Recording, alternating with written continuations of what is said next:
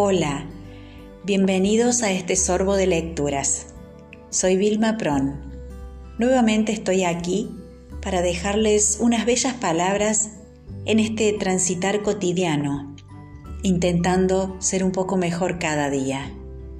Hoy les voy a leer el capítulo 7 de la novela Rayuela de Julio Cortázar.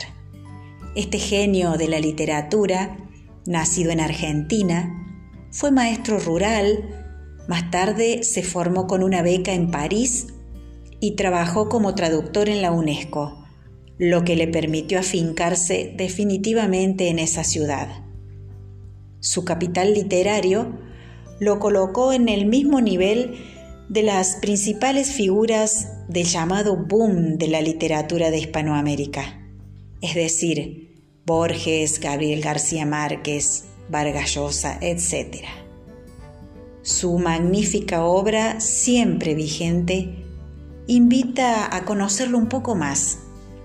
Por eso a este sorbo lo compararía por su dulzura con un licor de dulce de leche. Capítulo 7 Toco tu boca.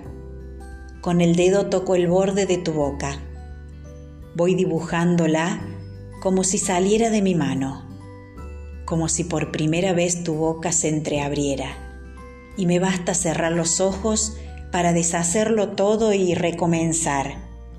Hago nacer cada vez la boca que deseo, la boca que mi mano elige y la dibuja en la cara, una boca elegida entre todas, con soberana libertad elegida por mí para dibujarla con mi mano por tu cara, y que por un azar que no busco comprender, coincide exactamente con tu boca, que sonríe por debajo de la que mi mano te dibuja.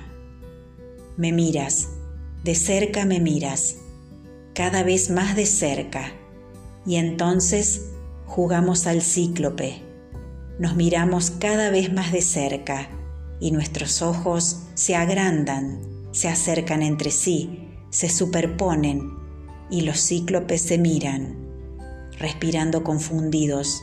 Las bocas se encuentran y luchan tibiamente, mordiéndose con los labios, apoyando apenas la lengua en los dientes, jugando en sus recintos donde un aire pesado va y viene con un perfume viejo y un silencio. Entonces mis manos buscan hundirse en tu pelo, acariciar lentamente la profundidad de tu pelo mientras nos besamos como si tuviéramos la boca llena de flores o de peces, de movimientos vivos, de fragancia oscura. Y si nos mordemos, el dolor es dulce.